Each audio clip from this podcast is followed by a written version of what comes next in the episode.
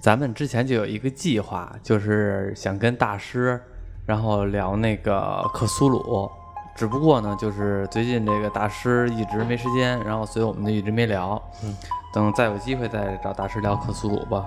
不过最近呢，出了一个这个美剧，叫《恶魔之地》，其实呢也是挺有克苏鲁文化的。然后现在咱们录这段时间，那个刚出第二集，然后我觉得可能下周，也就是明天应该就会更第三季了。但是咱们也没看，就先不用聊了。然后咱就直接聊聊前两集的事儿。而且这部剧，我看网上还有点热度，嗯，但是其实好像没有那么，我不知道你看完感觉怎么样？没有那么火是吗？没有那么好。这部美剧呢是那个 HBO 出的，因为 HBO 大家都知道，虽然 HBO 自从《权力的游戏》然后完结之后呢，好像就是没有那么厉害了，一直被奈飞吊着打。因为奈飞最近确实是出的东西太多了，而且太多都是精华了，HBO 就差点事儿。这部《恶魔之地》呢，应该算是 HBO 可能是想别，我以为是憋个大招，但是其实一看呢。反正是是一部不错的美剧，但是没有网上吹的那么好，因为网上什么各种的啊，第一集就上头，然后那个前两集就封神，我觉得没有谈到封神那个地步啊，也没有那么上头的那么地步，但是呢，是一部好的美剧，咱们可以来聊聊。你也刚看完这部美剧，然后刚看完前两集，其实值得一提的啊，因为这部《恶魔之地》呢是。改编自洛夫克拉夫的这部小说也是叫《恶魔之地》，因为洛夫克拉夫就是克苏鲁文化的奠基人，也就是说他创造了克苏鲁文化这个开始。虽然呢，但是克苏鲁文化就是后边有很多的人在往里边又加一些什么各种的古神啊，又加了很多东西，但是他确实是第一个把这个克苏鲁给写出来的，就是这种氛围感。给写出来的，算是一个奠基人，就跟那个咱们那什么似的。那阵我看老听郭德纲那个《济公传》，嗯啊，好多人什么事儿都往里边加，最后呢就你也说不来是谁写的，然后反正乱七八糟的东西都往里边加。和苏鲁也一样，好多的作者呢把自己的私货或者说自己想到的东西也加到里边，形成了一个克苏鲁的一个宇宙吧，算是。你之前了解过克苏鲁文化吗？没有，可能就是魔兽世界那些 BOSS 有一点点。嗯，呃，恩佐斯，然后那个克苏恩，对，还有那个尤克萨隆，对，还有是呃亚萨吉，这四个古神嘛。一说这想起来，而且最近那个什么安琪拉开门任务已经开了，然后正个好那个等于那个最后的 BOSS 不就是克苏恩吗？取自克苏鲁。那咱聊聊这个剧啊，其实这部剧刚开始看的时候。嗯，让我看的虎头蛇尾的，刚开始有点没看没看明白，尤其是刚开始那段至今也不知道是怎么回事但是那段挺有克苏鲁氛围的，科幻色彩也有点恐怖色彩，因为到最后的时候克苏鲁还出来了嘛，露一面，就拿那个黑人的棒球棍咚给打碎了，那个就是克苏鲁。那不就那个男男主做梦那段吗？啊，我觉得那段不重要吧，只是他一个幻想。那段是不重要，就是感觉是直接把那段给奠基了一下这个美剧的风格。但是呢，也不知道后边会不会有影响。反正那段我看的是虎头蛇尾的，因为像我刚才说的，就是男主在公交车上做了一个梦，这个梦就是刚才我刚才形容的那段剧情。但是那段能看出来一些东西，就是他是当过兵的，他是参加了那个呃朝鲜战争。嗯。那他们叫朝鲜战争，咱们叫抗美援朝。其实那段时候你注意看，他刚开始醒来的时候，他和旁边不是有一个黑人的一个嗯大妈吗？他们坐的是公交车最后一排，然后前边呢都是那个白人。其实也能看出来，那个故事发生在是一九，我不知道一九几几年啊，反正五十年代，一九五几年。对，就说好像是一九五零年的，一九五零年是吧？啊，我忘了。那段时正好是那个黑人，嗯，受种族歧视比较严重的那段嘛。公交车上前边坐的是白人，后边坐的是黑人。结果公交车后来抛锚了，抛锚了之后来了新车，就是说搭乘，然后结果明显的白人都去搭乘了，但是这个黑人就没法搭乘，因为人家就是那眼神已经告诉他了，你不能坐这辆车，然后他就也很知趣儿的就没有坐那辆车，就步行的前进到他要的目的地。从这儿其实能看出来，还是挺有种族歧视这么一个概念在里边的。因为这个佐夫克拉夫就是一个严重的种族歧视者，他其实就挺种族歧视的。这个也是我查的啊，因为在网上一看，就是说他本来就是一个种族歧视者。呃，而这一部所谓的《恶魔之地》呢，这个英文名就是《洛夫克拉夫之乡》，只不过呢，可能我们翻译过来叫《恶魔之地》，可能也更贴切。这部剧里边其实就没有牵扯到太多的种族歧视，因为现在政治正确不可能拍一些真的歧视你怎么样的，所以它就是反种族歧视的，也能给我们观众体现出来那阵儿的一个黑人的一个生活状态，而且里边呢夹杂的东西还挺多的，就关于种族歧视这方面，后续咱们再一个一个聊。这个我们这黑人男主人公，哎，终于到达了他目的地，是去哪儿呢？他找一他大爷去了，大伯嘛。找他大爷去说那个，因为他的父亲失踪了，他的父亲失踪了两周了。然后呢，最后一次碰见他，见到他父亲是他父亲上了一个白人的高档汽车，然后走了。但是后来呢，就不知道去哪儿了。结果他父亲呢，给他留了一封信。这封信的内容呢，大概就是说，然后说他去了一个地方，这个地方叫。阿德汉姆，因为翻译过来咱们叫阿德汉姆，但是其实最开始你注意看了吗？那封信，他刚开始以为是 K，对，然后后来呢，他大爷拿那个灯光底照说这不是 K，这是 D，然后说这是这地方叫阿德汉姆。其实这部书里边吧，原著中它就是 K，而且这部书里边这个叫阿卡姆，阿卡姆其实我们。看蝙蝠侠都知道嘛，有阿卡姆疯人院。其实阿卡姆疯人院就是出自这个名字嘛，就是出自这个洛夫克拉夫创作的这么一个地方。阿卡姆究竟是什么地方呢？其实就是克苏鲁文化一个比较阴暗的一一个小镇，只不过它这里边呢叫成了阿德汉姆，其实也是出自于那个地方。然后所以那个我们那个主人公还说呢，我父亲给我留的遗书，说他去这个地方，这个地方不是那小说中的恶魔之地吗？怎么去这地方呢？然后他大爷说：“这个是 D，不是 K。”这个我们的主人公就决定：“哎，那我这个爹没了，是吧？我得给我留一封遗书，而且还说了是给他留了遗产，他母亲给留留了遗产。所以说他的血缘其实也有很大问题的，在这两集里边一直在暗示他的血缘是有问题的。我觉得有点像那种成大事者必将苦其心志那种，有点什么天命的那种感觉。对，感觉他是。”有点恶魔之子了，要支配那些恶魔似的。对对对，有种那种感觉。但是呢，只是说留了个遗产，在第一集的时候并没有交代他的身世有什么问题。结果就去了，就开始找他父亲。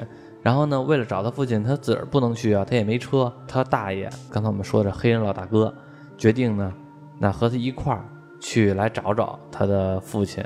还有一个女主角，三人行嘛，就有男有女。还有一个女主角，这女主角是。他去他大爷这个城市的一个发小吧，这女的应该是他们以前打小就认识，只不过呢，这个女的可能在别的城市混的也不是特别好，也没钱了，那就回到了这个家乡，这又和我们这男主人公认识了，他也要路上去他一个另外的亲戚家，然后决定说，那咱们就一块儿搭顺风车也好，或者说就同行，也就是说我们这个算是一一个开始，要找他父亲，而且是这里边有特别有意思一点就是。那个我们这个主人公他大爷，嗯，这黑老大哥，他应该算是一作家，他特别爱看书，而且呢，他自个儿绘了一张地图，这个地图叫什么名字我忘了啊，但是看过绿皮书的应该都知道，就是属于那种黑人旅行指南，嗯，就是有点像那种 RPG 冒险似的，把哪个城市对黑人不友好，然后呢标记成了一个恶魔的形状，然后标记成恶魔的图案。就是说这个地方对黑人不友好，我们黑人的朋友走到这儿可以绕行这个城市，它都有标记，嗯，所以叫黑人旅行指南嘛，黑人的旅行攻略，这个其实也是能体现出那阵种族歧视比较严重的一个现象。结果我们这个三个人穿越了第一个城市就遇到事儿了，那个城市的时候，一进去的时候就发现这个好多的白人在这里边城市没有看见黑人。然后呢，他们在这个城市里边开车走的时候，路边的白人也都投视过来，惊讶也好，或者说歧视也好，比较复杂的眼神。但是呢，他们也到这个城市了，也是一小镇，不算城市。到这个小镇了，结果进了一个那个餐馆，想休息一下，吃顿饭。进去之后发现，一进去，服务生和店里边唯一的客人还都挺惊讶的。店里边唯一的客人一看进来仨黑人，然后眼神透着鄙视就走了。然后另外那服务生呢也是瑟瑟发抖的给这三个人上了菜单，意思就是你们吃什么。但是其实我能看出来，这个服务生也挺惊讶的，因为看来他们这城市压根儿也不来黑人，或者说很多黑人都很知趣儿的就不来，他们都看像黑猩猩似的来看他们。对，这儿我插一个问题啊，嗯，你说三个黑人，可我不太理解他们那个怎么分这个国籍还是种族啊？那个女的，那主角，她算是黑人吗？算，她也算是黑人，可她嗯不是那种黑人那种特征啊。嗯、也是，只不过呢，她可能就是那种南美人，但是也应该算是黑人吧，我觉得也是。她那个肤色当然没有那么黑，或者说没有那种，嗯，我们理想中的厚嘴唇，然后那样的大鼻子，大鼻子，然后那种。呃皮肤特别黑，对典型的那种黑人特，征。唱着布鲁斯的那种，啊，就是另外两个男男男性都是那种特征，但是他应该也想有点像那种南美人，但是他应该也算是黑人，棕黑色的那种，但是那女女生长得挺漂亮的，啊，在黑人眼里边长得还真算挺漂亮的。话说回来，他们又到了这饭馆吗？不是吃饭吗？然后其实服务生把菜单给他们之后，然后就走了，意思就是你们来点菜，我先去后厨。然后正好这个我们刚才说的女一号，这个也要去厕所，就去找厕所了。这两个人就开始聊天，聊天之后，然后这个男主人公说，就发现这个城市不太对，而且发现这个屋子里边的，他把那地板革给弄开，一看底下地是黑的，就是用火烧过的痕迹。男主人公就问这个大爷说：“这个白宫为什么叫是白色的？”这个大哥说：“因为当时因为政变还是什么事儿，我忘了，反正是把这个整个白宫全都给烧黑了，所以呢就涂上了白色的颜料，就是能遮盖住里边的黑的东西。”这个男主人公就觉得不对劲儿了。这个时候，我们的女一号从厕所出来就开始跑出来，让他让大家赶紧跑，事情有变动。因为他去厕所的时候，他听见那个服务生给另外的一个人打电话了，说我们这儿来了三个黑人，然后说你赶紧赶派人过来，意思就是他们一听这个事儿，就仨人就赶紧夺门而出，从饭馆里跑出来，开车就走。然后后来我们发现了，这个追他们的人是谁呢？应该就是当地镇的消防队，感觉像是消防队，因为他们一边追他们的时候拉的是那个消防车的警棒，而且那个房屋里边还有被烧伤的、被烧黑的痕迹，所以我估计应该是消防队。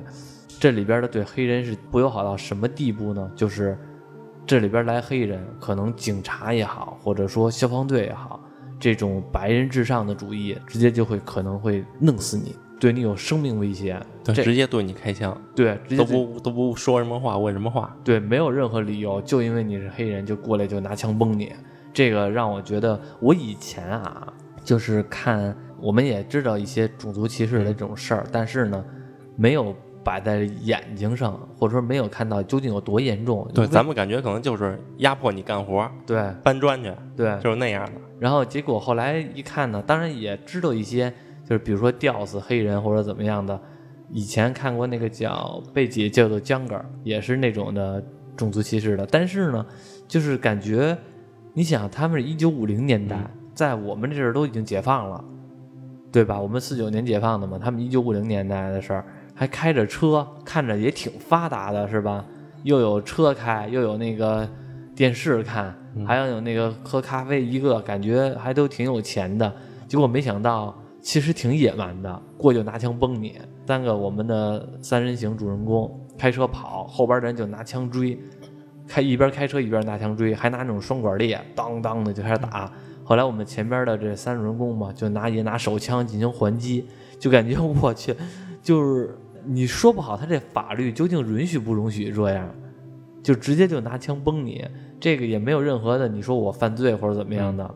就如果是生活在那个时候的黑人，就感觉真的还这个生命受到挺大的威胁的，就跑嘛，这个路上就开始追逐戏嘛，结果追着追着，然后这个中间就插进了一辆车，一辆特别高档的一个汽车，然后呢，在这两辆车中间来继续开着，结果呢，中间这辆车就是新插进这辆车，直接一横，形成一个类似于空气墙似的东西，嗯直接把后边那辆车直接给掀翻了，后边那辆车刹不住了嘛。这就车翻了。然后我们的主三人行主人公一下来一看，从这个挡住这辆车上面呢下来一个白人女性，还挺漂亮的，就是拦下了他们，然后他们又继续往前走。这段我看着挺无厘头的，也不知道刚开始这段也不知道怎么回事嘛，因为其实这部剧前边的这段这段剧情我看着都无都挺无厘头的，没特看明白。但是呢，后边也就能看明白了。这个女的呢是在第二集，这《恶魔之地》这部剧的第二集将会出现。第一集的话呢，只是让她露一面，但是也能看出来她那个露面的方式还挺拽的，因为直接一横车，后边那辆车没碰见他的时候，后边那辆车就翻了，他创造了一个空气墙。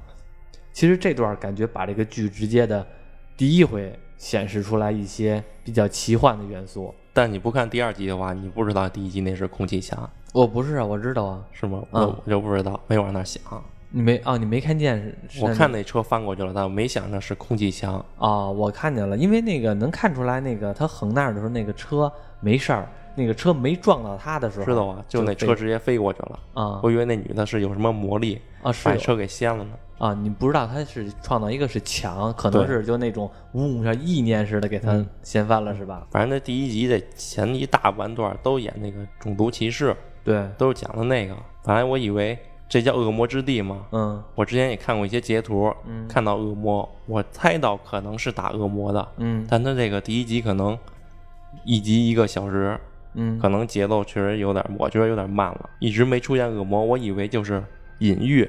嗯，那年代的美国对于他们黑人来说就是恶魔之地，嗯那些恶魔就是那些歧视他们的美国人的幻想，把他们幻想成恶魔。是我前边的时候也以为，因为你想，像我刚才说的，他大爷还做了一个那个那个旅行攻略，黑人旅行地图，然后把那地图里边的一些城镇全都标了什么恶魔的形状了，恶魔的图画了，比如说吸血鬼啊、狼人啊、嗯或者怎么样的。其实我刚才也以为是那种公路旅行片儿，然后每个镇都是有不同的种族歧视，然后呢形象都是参照了一个恶魔的嗯一个方式。后来发现，其实这样说也没错。我发现，我觉得后边的剧情也有可能是这样发展，因为现在咱只看两集，然后后边我再说这两集都是就是大概是什么情况了。就是现也没准儿像咱们说的，后边都是他们旅行到各种的镇子，然后呢，每个镇子依靠那张地图能看出来歧视你的方式是不一样的，也有可能。因为第一集到后来的时候，他们不是后来从这个城镇里边逃跑逃跑了吗？又继续旅行去找这个阿德汉姆，又路到一个算是一个森林吧，也不算森林，就是一条公路。然后呢，他们说下来歇会儿来，是吧？然后查查地图，看看这是哪儿了。那结果呢，他们歇着的时候，后边慢慢跟过了一辆警车。他当他们发现的时候，已经太晚了，警车已经到他们后边了。他们想上车的时候，警察已经拿出枪来拦住他们了，说意思就是你们要去哪儿干嘛的。然后这几个人就说啊，我们只是旅行路过而已，我们说话就走。然后警察说不行，说你们知道这个镇子叫什么吗？然后这主人公说不知道，然后说这个镇子叫落日镇。什么叫落日镇啊？他警察也说了，这落日镇的意思就是，如果在太阳落山之前，你们黑人还没这个城镇里边还有黑人，那我可以绞死你们。太阳落山之后吧，啊，对，太对，太阳落山之后，如果镇子还有黑人，我可以绞死你们。这阵儿的时候已经下午了，然后这仨人一听，感觉就还挺害怕的，然后就说那不用什么，我们现在就走。说你们现在走不了，说这个镇子太阳落山的时候是七点零六，现在你们还有七分钟的时间来跑，来来走。这主人公还挺聪明的，他就想看看怎么着能讨到一线生机呀、因为他们现在已经在这镇子里边了，他们必须要七分钟之内逃离这个镇子。然后说，那我们现在往往北开可不可以？然后说不行，往北开太远了，你们你们出不去，而且你们速度要是只要超过了六十码，我就会按照超速来那个给你们开罚单，来拦住你们。这个主人公说：“那我们现在往南开，我们原路返回总行吧？”然后紧接着这警察说：“原路返回你倒有可能，嗯，倒有可能能走出去。”这段并不是说这个警察有多善良，这警察就是拿他们当做一个小白鼠来玩他们，就是意思是你现在往走不行，你现在可以往后走，没问题，但是你只要超速了或者怎么样的，我就给你拦下来，接着给你耗到七点零六，然后再处决你。主人公说：“那行，那我们就往回走，我们现在立刻就往回走，就要上车。”临上之前，后来回头问了一下警察：“那我们现在掉头可以吗？因为他们现在车头冲北嘛，他们要往南开，我们现在掉头可以吗？”然后警察呵呵乐了一下，说：“你真是一个小小聪明鬼，小机灵鬼。”说：“如果你要是掉头的话，我会按照你违章掉头来处罚你。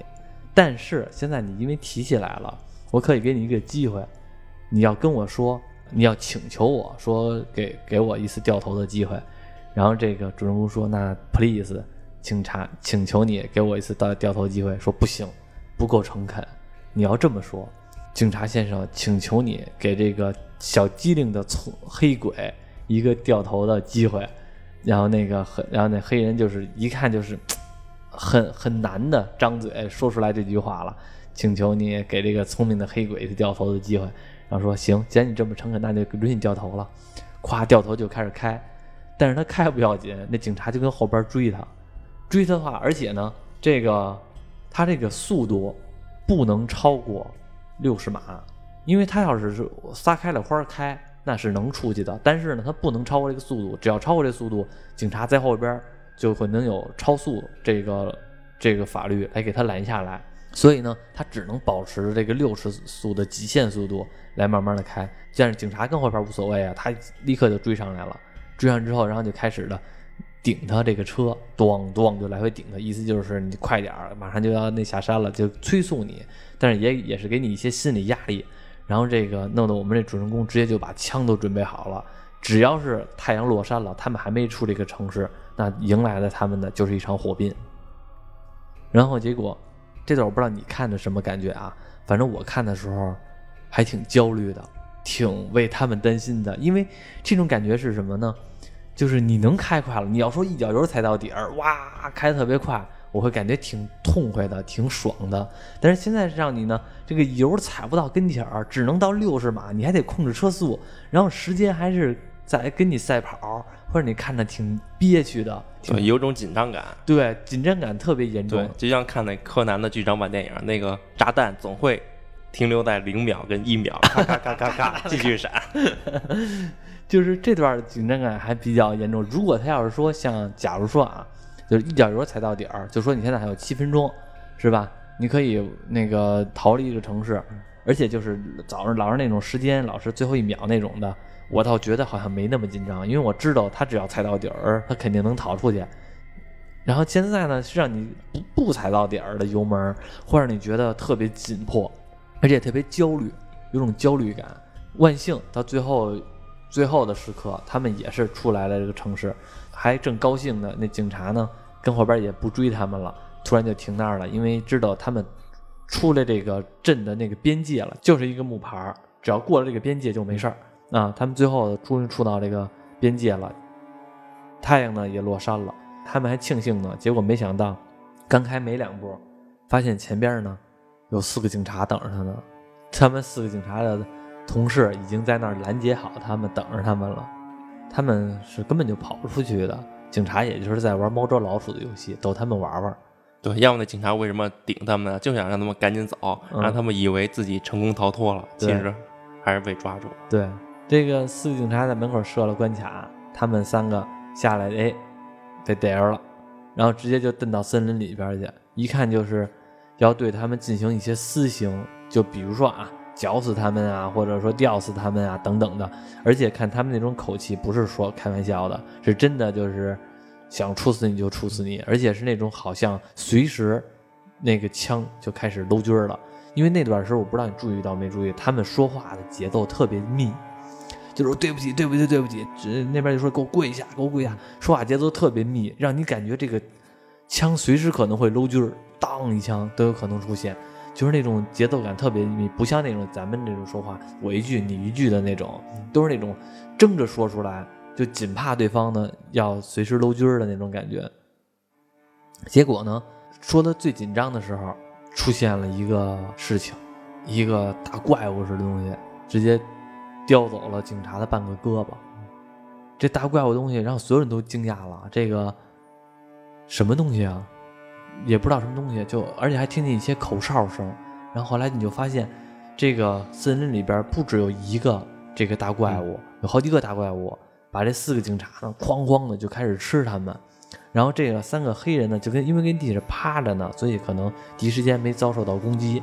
然后这几个警察呢，拿枪打也不怕，那大怪物也不怕。那大怪物什么样呢？刚开始看的时候，这个怪物怎么形容啊？也是双足双足着地的直立型的一个怪物。然后呢，上身特别壮。然后呢，并没有看到有什么脖子，有一些人类的特征，就是四肢像灵长类动物，有一些人类的特征。但是呢，上身特别异常的壮，脑袋呢有点像那种大蜥蜴似的那种脑袋，有点像蜥蜴人的那种那种情况，那那种状况。然后那个好几只大怪物把这个警察撕了好几个，就直接就给啃死了。然后他们就跑啊，这警察也害怕，就开始跑。跑完了之后呢，进了一间小屋，其中有一个警察嘛。被咬了，另外一个警察呢没有被咬，还拿着枪指着这这个黑人，指着两个黑人，因为这个男主人和女主人跑进小屋，但是他那大爷中途被绊一跟头，还没跑走，手里边只拿一手电。然后呢，过了一会儿呢，这个他大爷也进来了，然后他大爷说：“我刚才为什么跑进来呢？因为我什么都没有武器，但是呢，他们并没有攻击我，只有一个原因，我手里边拿着一手电，他们怕光。”后来我们能看出来，他拿他大爷拿这个手电照那个怪物的时候，那怪物不是类似于大蜥蜴似的吗？但是他身上是一堆眼睛的，不是说有俩眼睛或者一个眼睛，身上是全浑身都是眼睛。这个一看就能看出来，这个怪物是怕光，然后所以呢，他们就通过这个光来拖延时间。他这个他大爷还说呢，这个东西有点像吸血鬼，怕光，然后呢，枪打也无效。而且呢，你想，咱们白天的时候在这城镇里边待了一天，在森林里边待了一天都没有见着，只有太阳落山的时候才出来，那只能说明他就是夜晚行动的，所以他类似于吸血鬼。然后后来这个男主人发现，他那个被咬那警察身体有变化，行为方式有点变化，然后说：“那大爷，吸血鬼有什么特征啊？除了怕光，还有这些，那个白天不出来之外。”还有就是被吸血鬼咬的人也可能会变成吸血鬼。那结果后来发现被咬那警察也变成了怪物，因为他们车停在路上了。然后这警察就决定让这个其中这女主人公跑过去把车开过来，那个拖延时间，这样的话能拖延到白天就行了。这我们女主人公跑去开车去，然后终于上了车，把这个车也打着火了，然后就过来救他们来。车里边还有那个叫闪光弹，不是闪光弹，信号弹。把那个信号弹呢，就扔在这个边上，来阻止这些怪物的这个再次进攻。最后呢，但是他们并没有拖到天亮，只是拖到了那个差不多了。边上一堆怪物，那阵儿看的时候得有那么十多只至少，然后一直在他们周围来，随时可能攻击他们。结果呢，还是一声口哨的声音，把这些怪物又都引走了，这些怪物就自然的就退了。其实。看完第一集吧，我觉得咱看完第一集先聊聊第一集啊。我觉得第一集比第二集拍的要好。嗯，第二集开始扑朔迷离了，而且第一集的时候，我觉得整个的剧情吧都特别紧凑。其实你刚才说剧情节奏特别慢，是因为有一个问题，就是它前边的时候交代的事情吧，嗯，其实已经挺快了，只用半集的时候就给你交代了。它不是节奏慢，而是转场快，而是转场硬。就是从找父亲到旅行，遇到了受歧视的地方，再遇到这个，到遇上这个怪物，它不是节奏慢，而是转场特别快，是太快了，所以说会让觉得好像不知道这三块哪块是重点。你要是比如说每个都牵扯到一两集，形成一过渡，就会觉得很平稳。现在就是感觉特别快，不是关键，它名字叫《恶魔之地》，像这我这样的观众我就觉得。他恶魔一定会很快就出现，给你上来开始一个小高潮，开篇就恶魔来袭，一个小高潮，然后击退恶魔之后，开始缓和的生活，到后边恶魔又出现了。题材应该都会这样，但他是还是先介绍了黑人普通的生活，他们的日常生活，然后再种族歧视，最后再恶魔出现。嗯，当然这也没有问题。就是这部剧吧，因为第一集的时候留下的谜题还挺多的，就是埋坑嘛。他究竟是谁？他父亲究竟哪儿去了，乱七八糟的。结果呢，第二集就完全就全都解答了。而且值得一提啊，这个也是我查的，因为我也没看过这部书。人说了，就是这前两集的剧情，就是书里边的所有剧情了。对啊，我第二集看完之后，我感觉那就是大结局啊！啊，是我感觉那个大结局就完全可以。对啊，就是前两集就是就是书里边的全部剧情，然后这部剧应该是后边的所有剧情应该都是原创剧情了，但是后边十多集，十多集是吧？等于说有八集都是原创剧情，前两集是书里边剧情。你说的没错，第二集的时候就是完全能当大结局了。第一集结束之后，他们最后逃离了这个森林。但是他们开这个车，残破不堪的车，算是一个进入到一幻象吧。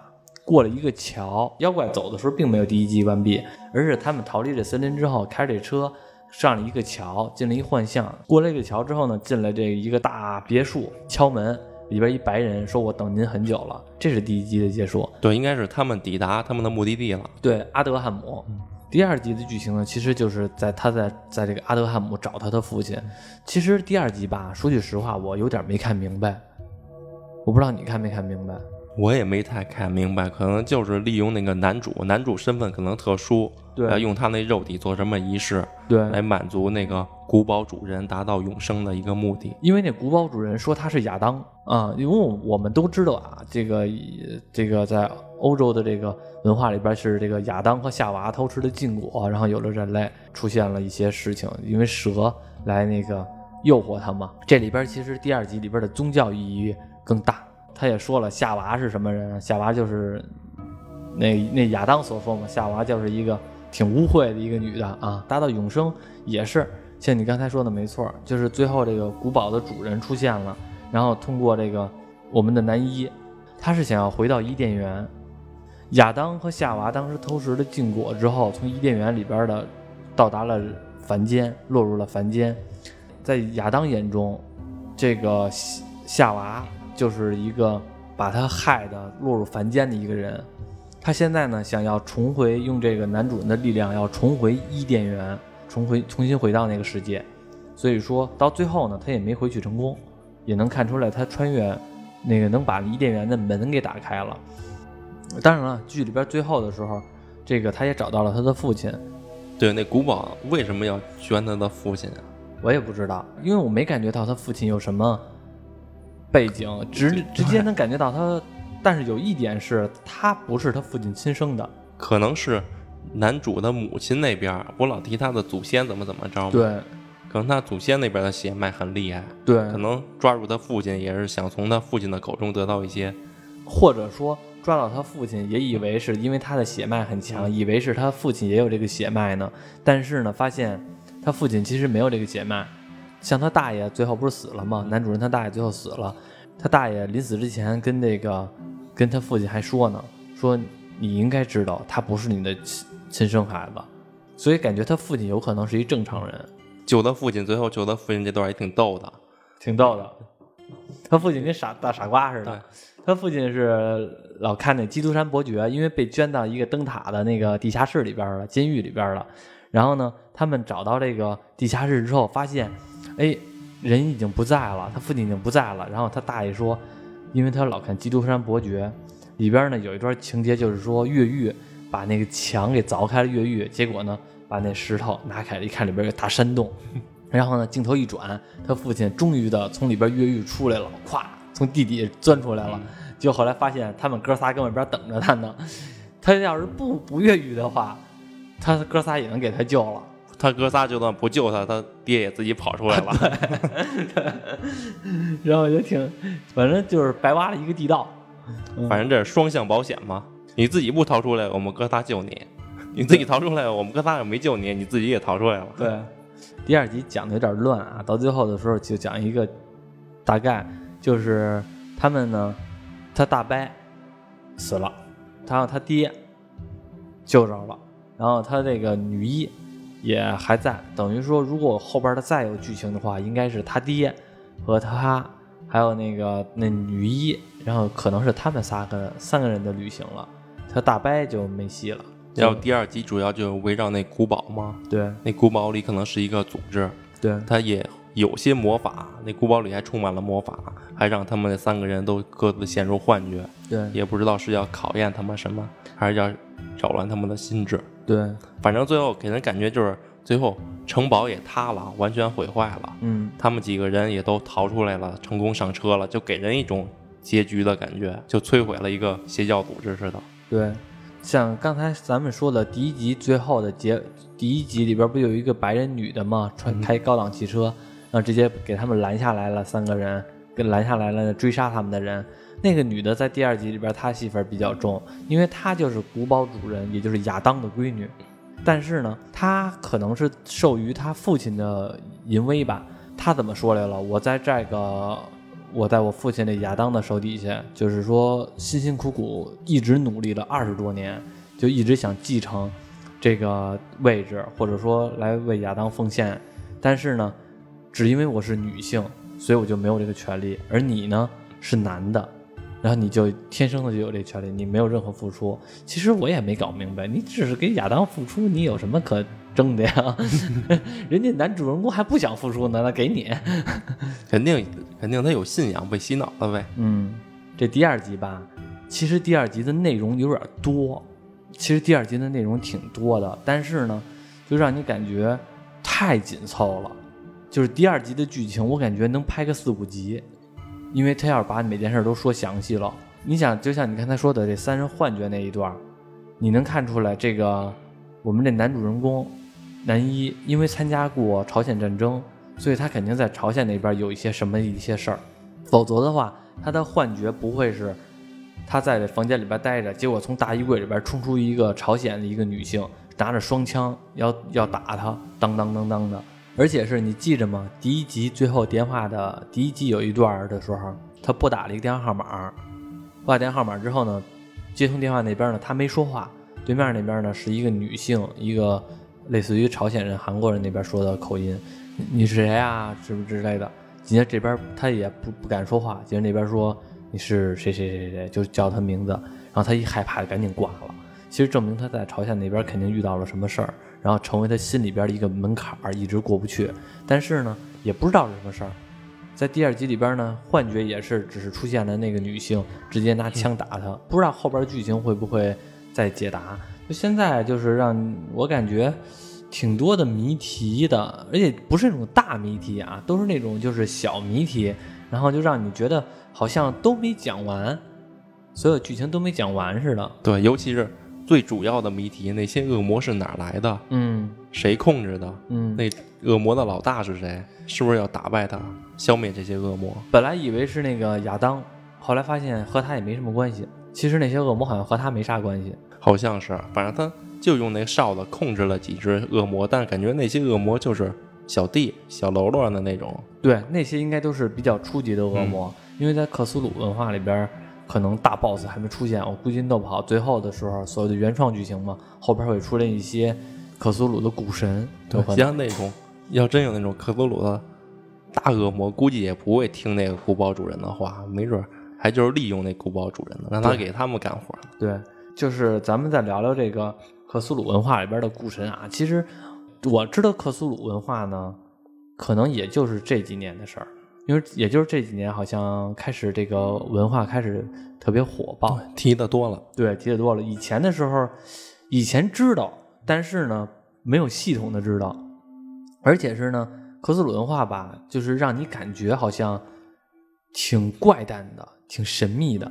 记着没？记着，咱们有一回去桌游吧，去玩那桌游去，然后那个大师。不是还给咱们弄一挂弄一大棋棋盘，然后上面有好多那个就是走棋的那个，那个不就是克苏鲁的那个游戏吗？桌游吗？看我玩那个时候就感觉里边的画风让我一下就能感觉到特别浓郁的克苏鲁文化，就我想象中的都是那种特别的，嗯，阴暗城镇也好，或者怎么样的，而且是那种灯火特别的昏暗那种的，而且呢，每个人都是那种特别有宗教意义的，就好像是特别的。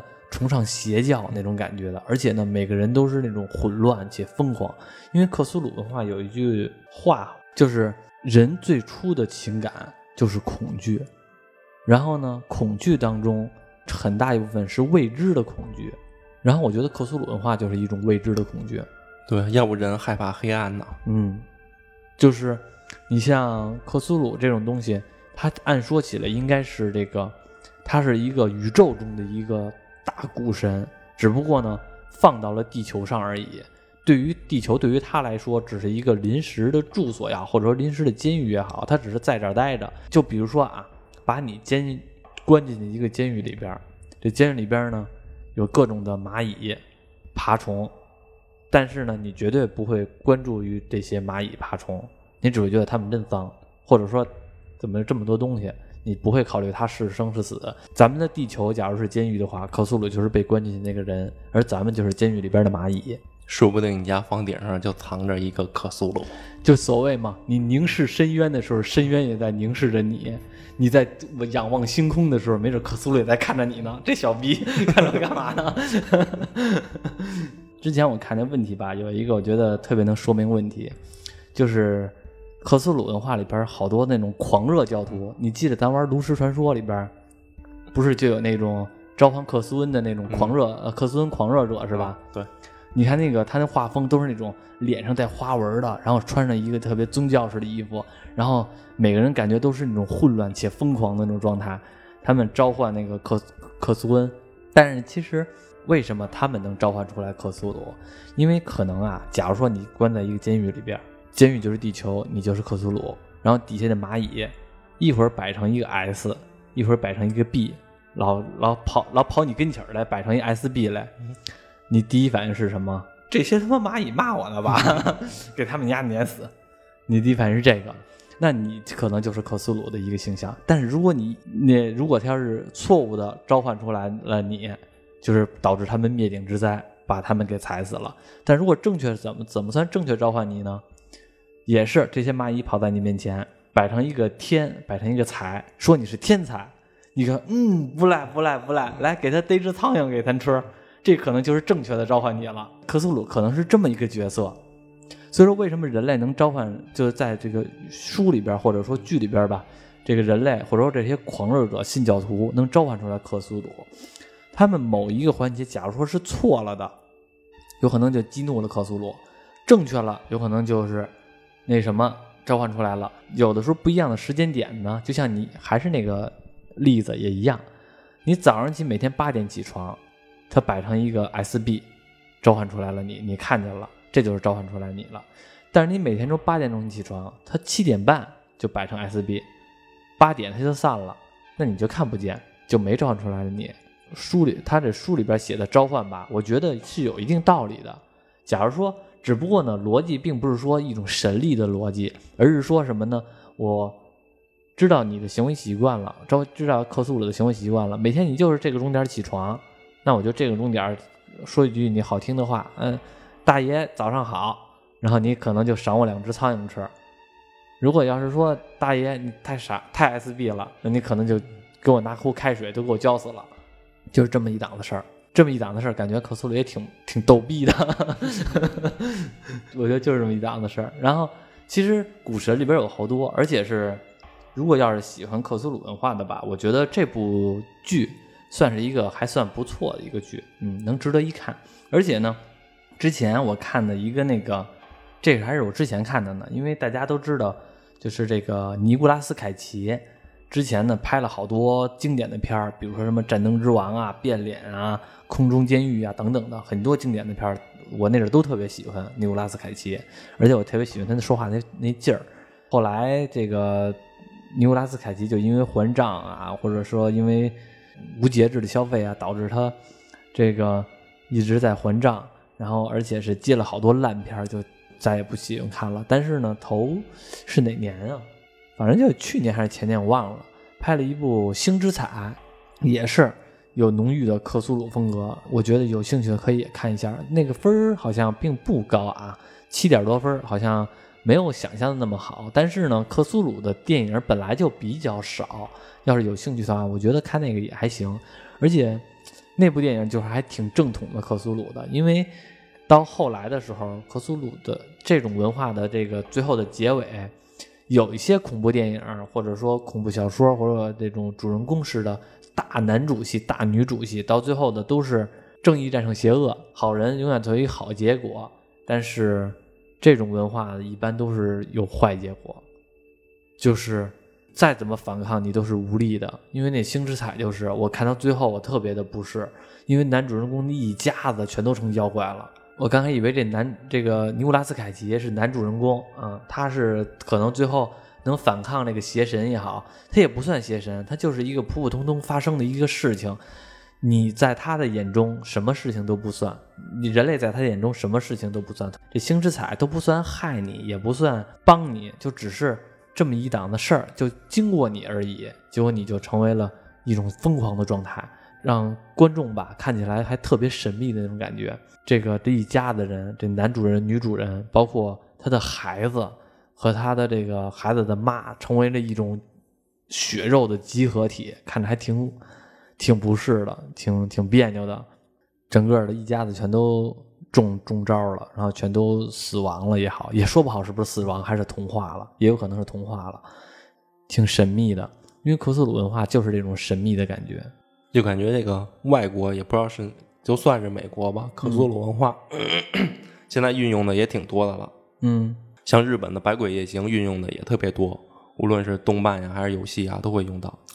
像咱中国的《山海经》应该是最能匹敌他们的，嗯，但感觉上荧幕的还有游戏的还是太少了，对，好像没有什么人用《山海经》，还是文化输出不够，还是《西游记》跟《封神榜》那类的更多一些。对，《山海经》确实是它也是没有成体系，就是比较杂，关键也是不好拍吧，把《山海经》拍成大怪物袭击人类。也不太好吧。我们都是属于崇尚神似的，就是他是为我们好，他是那个有善有恶。但是呢，始终归根结底来说，我觉得可能创世主的这么一个概念会重一些。但是克苏鲁文化好像是那种，我不在乎是否创世你，我就是咱们两个是不同维度的生物，我在高维，你在低维，我根本就不在乎低维生物的想法。这倒是，像百鬼夜行肯定就是危害人类的那种。嗯，像克苏鲁可能就是。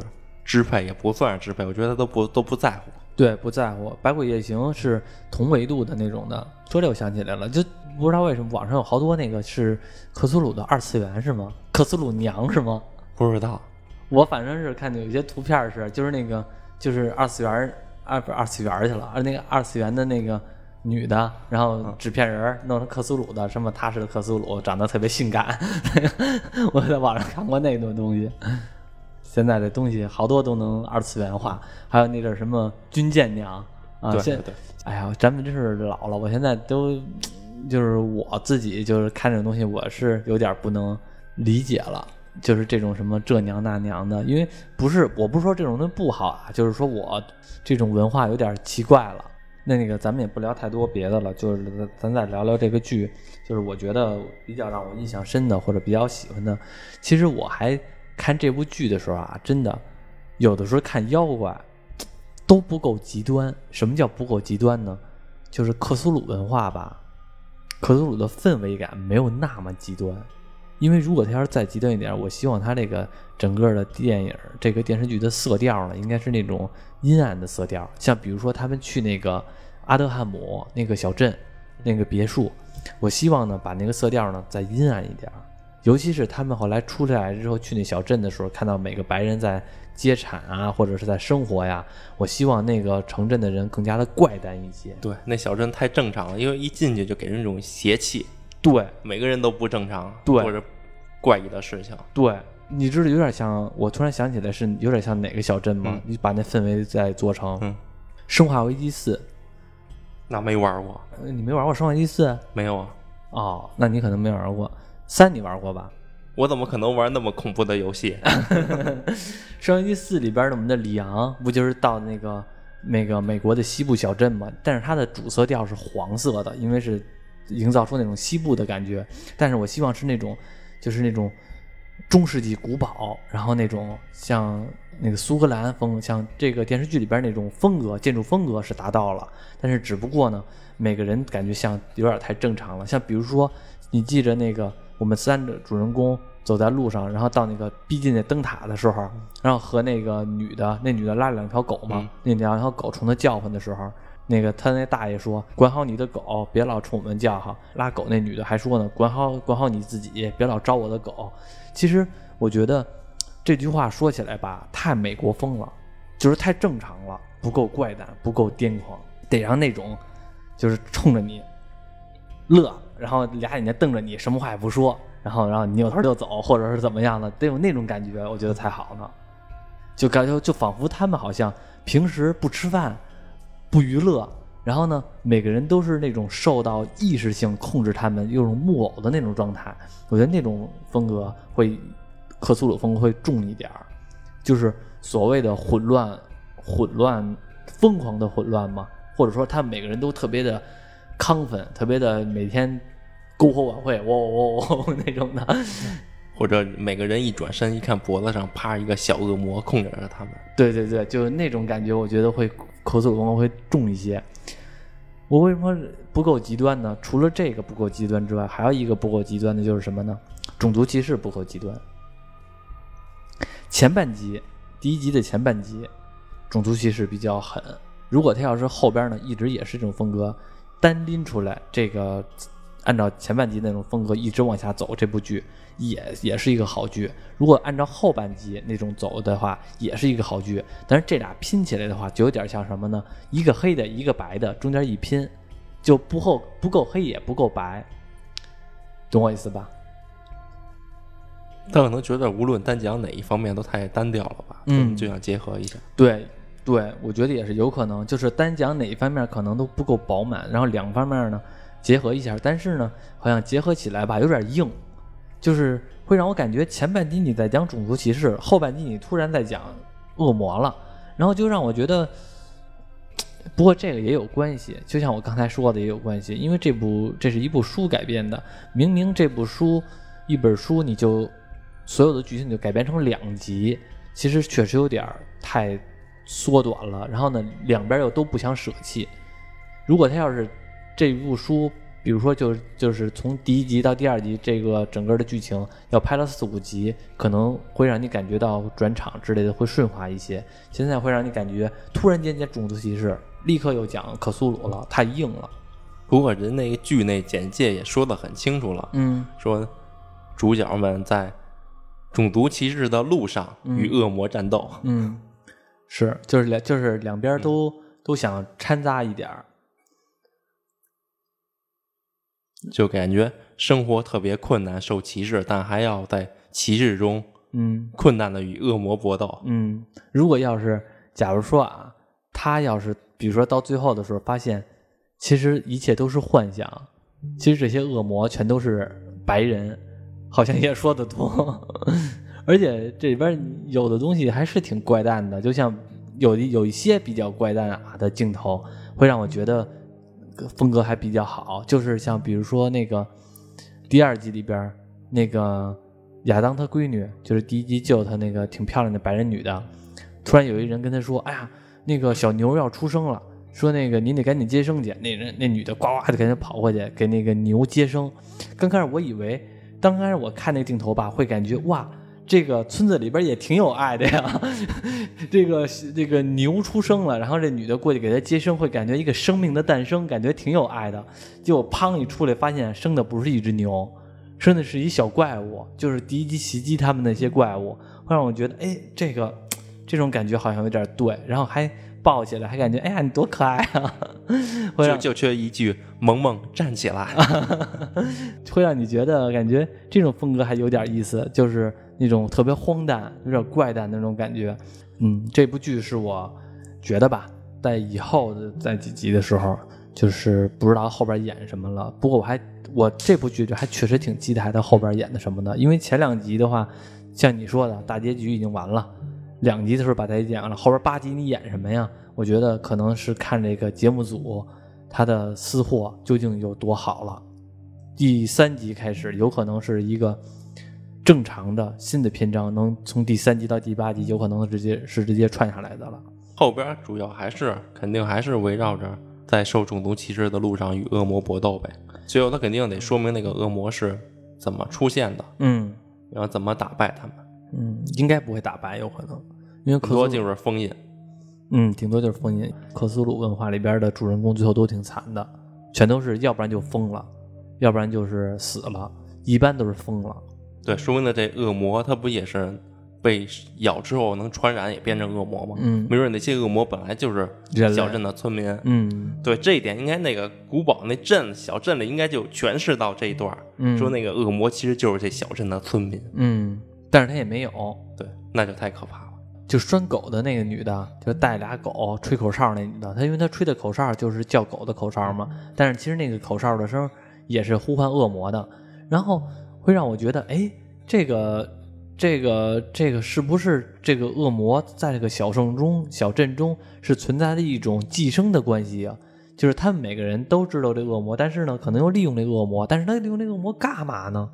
又没有不又不知道，我估计就是因为大 boss 还没出来，他们真实的目的还没出来。但是如果要把这个剧情直接砍了，从这小小小镇走了，又去别地儿旅行去了，我就感觉虎头蛇尾。那这些恶魔存在的意义是什么呢？对啊，男主的主要目的不就是救他爹吗？他爹也救完了。这接着看吧，反正是就是别的剧啊，有的时候我看两集觉得没意思，我就不看了。但是这剧呢，说句实话，我看这前两集吧，我觉得不能说没意思，但是也不能说特别好，但是我觉得值得一看。但是有一个问题就是，要是他要没留下这么些坑，我要是觉得这个剧没有那么多时间，我可能呢会不那么着急追。但是这剧我还真的挺着急追的，因为我特别想知道第三集究竟他们该演什么了，是否把这个小镇的谜题再给解开，还是说他们哎这段剧情就不要了，就完全在新史剧在初始剧情了，这还真的让我挺好奇的。嗯，对，后半部估计线索就得从他爹那儿出现了。嗯嗯，有可能。HBO 最近这段时间也被奈飞吊着打，也没什么好剧，然后就先看，反正到时候再看呗。嗯，我们今天聊的，就是也就是随便聊聊这克苏鲁，其实也不是那么了解啊，只是就随口一聊。等以后有机会让大师和杨哥过来聊的话，我觉得会特别好，因为他俩呢对这种文化还比较熟悉，尤其是大师，那个特别喜欢克苏鲁文化，也不算特别喜欢吧，他还老玩那个跑本儿那个。关键大师的大师为什么称之为大师呢？因为他对哪个兴趣都不大，但全都还懂点儿，嗯嗯全都还能懂。对对对，行，只不过就是那个舌头稍微大点儿。说他了解的不深吧，但比咱们都深，对一样都不感兴趣，他还能比咱们俩都深。对，Pistol rain, terror and pain, woes without end where they extend. The miracles bend when the rules rise till the death planet as against skies, but returning on the true mode, a returning season of doomsday. Scarce, scarce, scarce, scarce, scarce, scarce, scarce, scarce,